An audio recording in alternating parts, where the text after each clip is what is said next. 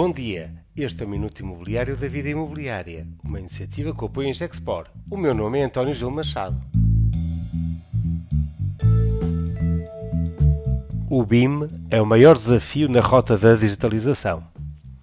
A força da digitalização na nossa sociedade é uma evidência irreversível. Mas não é, como às vezes fizeram a fazer crer, uma revolução que faz mudar o mundo em dois dias. Eu recordo, há mais de 20 anos, na primeira bolha das .com, me terem condenado porque fazia revistas em papel. Pois ainda cá estamos, ainda fazemos revistas e em papel. Cruzo e tenho o gosto em apoiar muitas iniciativas de digitalização. Mas há um banho de realidade. A rota da digitalização é uma maratona, não é para sprinters. Mas dito isto, uma tendência muito forte em que duas gerações muda a nossa sociedade. As gerações abaixo dos 30 anos nasceram na era digital, o que faz toda a diferença. A fileira da construção e do imobiliário é um exemplo de resistência à digitalização. Enfim, há ilhas. A mediação imobiliária, por exemplo, é uma área de grande inovação e de já de digitalização. Mas quando falamos em construção, continuamos a construir como há 5 anos, como há 50 anos.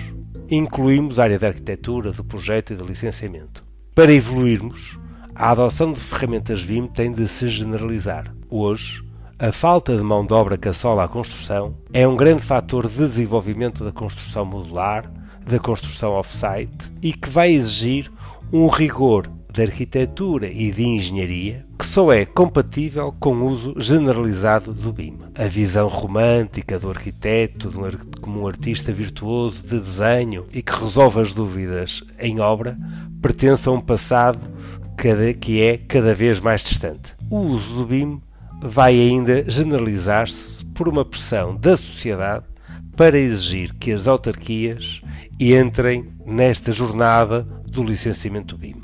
Num projeto da Universidade do Minho, ao qual damos destaque nesta edição da Na Vida Imobiliária, que pode consultar no site, o licenciamento via BIM pode permitir aferir do cumprimento de mais de 70% das regras urbanísticas municipais de forma relativamente automatizada e com a possibilidade de aferir previamente à submissão do projeto.